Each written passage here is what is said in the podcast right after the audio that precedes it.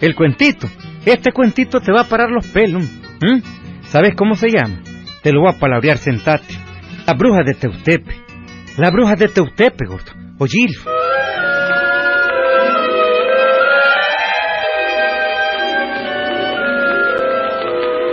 Hace muchos años en la ciudad de Huaco, la gente decía que salían salían espantos eh, allí en el camino de Teutepe, que salían un montón de yeguas y caballos embarajustadas, que salían relinchando, pateando. Todo lo que encontraban lo pateaban y atemorizaban a todos los vecinos. Llegaban a la mera plaza de Huaco frente a la iglesia y empezaban a patearse unas a otras, a morderse y a relinchar. Y naturalmente la población cerraba sus puertas tempranito y nadie salía. En la mañana amanecían los cuentos. ¿Oyeron anoche la yeguada? Jodido. Esa yegua parece en el demonio. Sí, Terencio, qué barbaridad. ¿eh? Yo recé todo el rosario y todavía estaban las yeguas en la plaza. Timotea, Ajá. esta chochada ya me tiene con cólera. De modo pues que aquí en Boco ya no puede uno salir ni siquiera a las siete de la noche. No, eh, si vienen las yeguas y te encuentran te patallan y te matan. Jodido, pero debe de haber algún modo para ahuyentar este poco de animales. Eh, no te metas a enredos, Terencio. No, ya estás demasiado viejo para eso. Si los jóvenes ni se preocupan, menos los otros. Ah, no, Timotea. Los jóvenes tienen miedo porque son jóvenes. Porque vía. Pero yo ya estoy crecidito, qué jodido. Una noche de estas me voy a enfrentar a esa yegua. Vas a ver. Las tres divinas personas, pero por favor, Terencio, no volvas a decir eso. Ah, no, ¡Qué barbaridad! Le voy a probar a la gente de Boco que yo soy arrecho y que esas yeguas son cosas de pura brujería. ¿Eh? Vas a ver si no descubro yo el tal truco de las yeguas. ¿Qué? ¿Y cómo vas a hacer, eh? Ay, déjame a mí, mujer. Yo mismo voy a ir a hablar con el Tatacura, déjame. Por ahí tengo guardado un saquito de granitos de mostaza. Es lo mejor contra toda brujería. Con la mostaza bendita y el crucifijo, ¡ja! hasta el diablo se corre. Entonces, ¿estás dispuesto, eh? Mira, Timotea. En la hacienda donde yo trabajaba hace, hace muchos años, Ajá. Llegó un momento en que la gente no quería trabajar. Los mozos iban yendo toditos porque decían que en la noche asustaban, que llegaba un duende, fíjate. En realidad, salí un espanto. Era una mona en el palo de Guásimo del corral. Una noche le esperé. Le puse mostaza alrededor del palo y no se pudo bajar. En la mañana averiguamos que la mona era la cocinera de la hacienda vecina. Una viejita que por brujería se convertía en mona para asustar a la gente. Bueno, pero bueno, eh, no me vas a decir que todas esas yeguas y caballos, pues, son gente, ¿eh? Yo no sé. Y no te voy a decir nada. Lo único que te digo es que yo voy a descubrir este asunto. Conozco a mucha gente sospechosa de Teustepe. Y allí hay muchos brujos. Sobre todo en los alrededores de Teustepe. Ah, y poneme el café pronto, Timotea, porque no quiero perder tiempo. Ya va, pues, a ver. Ah, tengo que ir a hablar con el Tatacura. Apúrate, mujer, apúrate.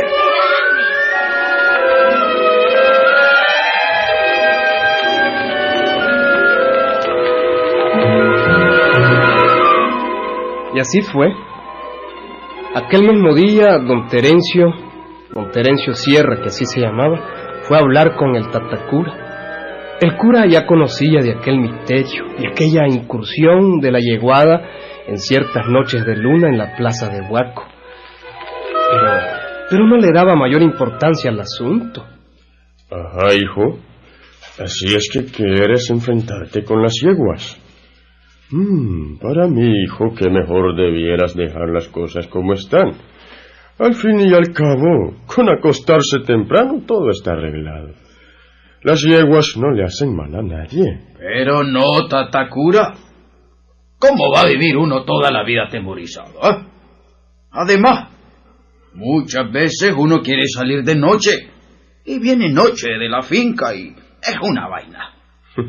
Esas yeguas son el demonio. Ay, bueno, pues hijo. A ver, decime en qué puedo ayudarte. En mucho, padrecito, en mucho. A ver. Usted como sacerdote debe saber cómo hacer para que esas condenadas yeguas dejen ya de molestar. Digo yo que... Vale, tal vez usted encuentre en las oraciones de la iglesia algún especial contra este tipo de cosas. No, no, no, no, no, hijo. En los cánones católicos no encuentro nada contra espantos como estos. Le quiero decir una cosa, padrecito. Sí. Yo puedo acabar con ella, ¿Con las yeguas? pero estoy seguro que le voy a hacer daño a mucha gente. Cuando yo descubra quiénes son las yeguas, entonces se va a dar cuenta de que son gente mala, que se convierte en yegua. y- ¿Estás seguro, Ah. hijo? Yo he oído muchos cuentos, padrecito. Y desde chiquito mi abuelo hablaba de todo esto. Hijo, si tú tienes la forma de descubrir el misterio, hay que descubrirlo aunque sufra quien sufra. Entonces, usted me da su permiso. Te lo doy, hijo, te lo doy. Hay que tomar en cuenta que es por el bien de todos. Y si tú consideras que las yeguas causan daño, pues es mejor acabar con ese encantamiento. Ah, muy bien, padrecito. Tengo entonces su permiso. Sí, hijo, tienes mi permiso. Entonces, padrecito, solo quiero pedirle un favor. Un último favor. A ver, a ver, a ver. Yo tengo guardado un saquito con granos de mostaza. Ujú. Mi tata lo usaba siempre como contra para las ceguas y el cadejo. Hijo, eh, yo he oído decir eso, pero bueno, francamente, eh, poco creo, ¿me entiende?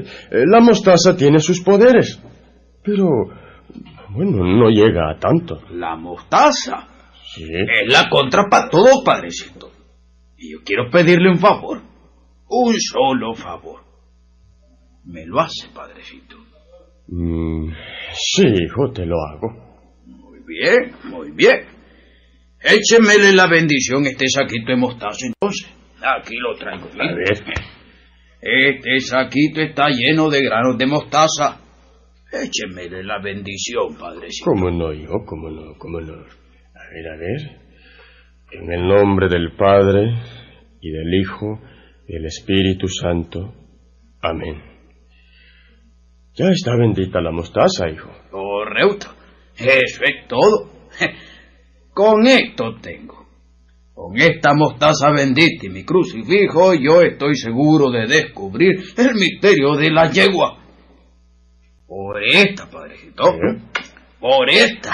Hijo, no jures. Por Dios, no jures. Bueno, bueno. Lo prometo, padrecito, lo prometo. Que acabo con la yegua o dejo de llamarme Terencio Sierra. Lo prometo.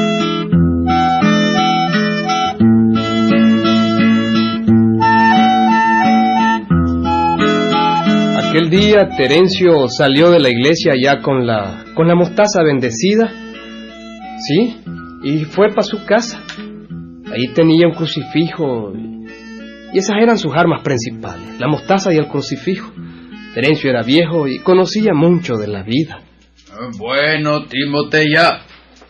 Prepárame un café negro suficiente para estar tomando todo el día. Bueno, Esta noche quiero estar despierto. No quiero dormirme. Hoy es luna tierna y con seguridad las yeguas van a venir otra vez.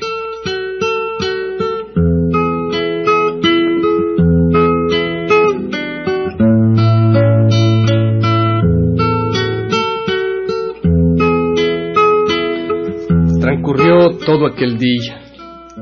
En después llegó la tarde. Como a las seis, la gente empezó a cerrar sus puertas, así como lo oyen, a las seis. Total, que para las siete de la noche no había un alma en las calles del pueblo. Pero lo que se dice, ni un alma, así como lo oyen. Ningún cristiano se atrevía a salir, solo don Terencio, ese sí. Ahí estaba en su casa despierto y con la puerta abierta.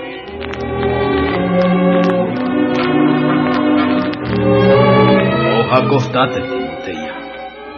Y si querés, cerrar la puerta. ¿eh? Sí, sí. Yo me voy a ir a estar en el atrio de la iglesia. Ay, voy a pasar la noche. ¿Y no te da miedo, Terencio, eh? Jesús, niña. ¿Cuándo Terencio Sierra ha tenido miedo? Bueno, pero es ¿Me has que... conocido a mí por miedoso acaso? No, pero es Mm, que... Vení y cerrar la puerta que ya me voy. A ver, pues...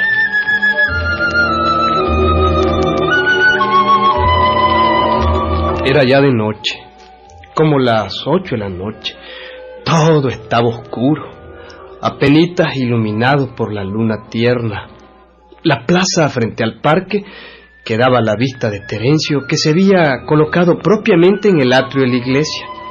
Sí, ahí estaba esperando que llegaran los espantos. Jodida yegua. Son capaces de no venir hoy. Me voy a esconder aquí detrás de la para que no me vean. Tal vez presienten que hay alguien esperándola. Me voy a esconder aquí. ¿Mm? Me parece que ahí vienen. Suenan como cascos. Y vienen del camino de Teotepe. ¿Mm? Sí, sí. Sí, son ellas. Son las yeguas. Voy a dejar que entren a la plaza.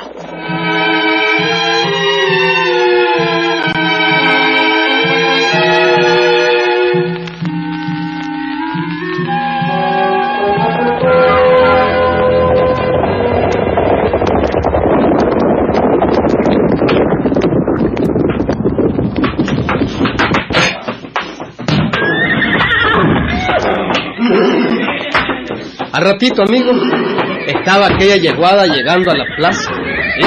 Don Terencio sintió un poquito de miedo. ¿Para qué? Le tembló un poquito el cuerpo. Bueno, y, y- se, se espeluscó todito.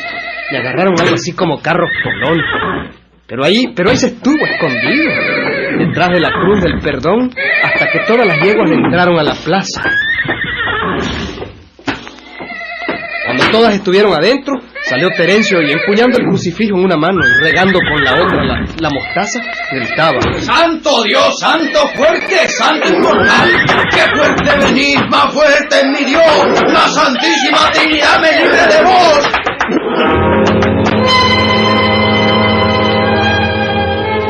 Bueno amigos, y en aquel momento sucedió algo increíble.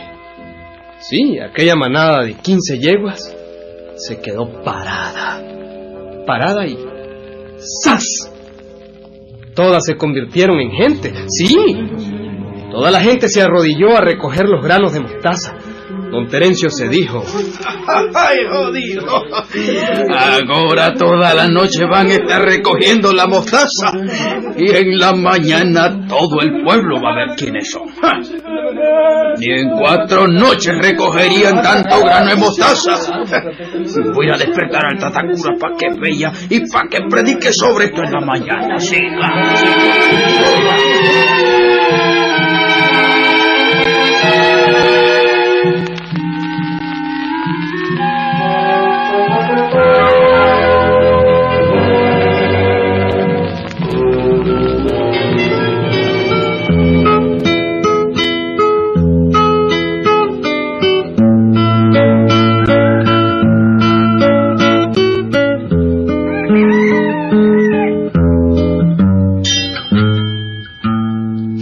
las 5 de la mañana, las campanas estaban llamando a la misa y la gente empezaba a reunirse en el atrio de la iglesia.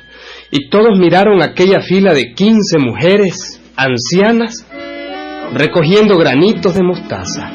Y la gente decía, Que miren, al señor Cleto, el que se llama Castañetiotepe, y la Tiburcia Hernández, la que fue sirviente en la casa.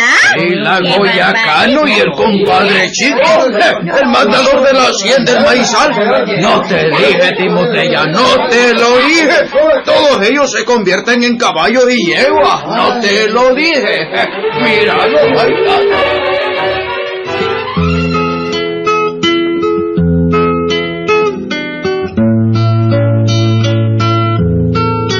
aquel día el padrecito dijo un buen sermón y los viejitos hechiceros se fueron a sus casas avergonzados.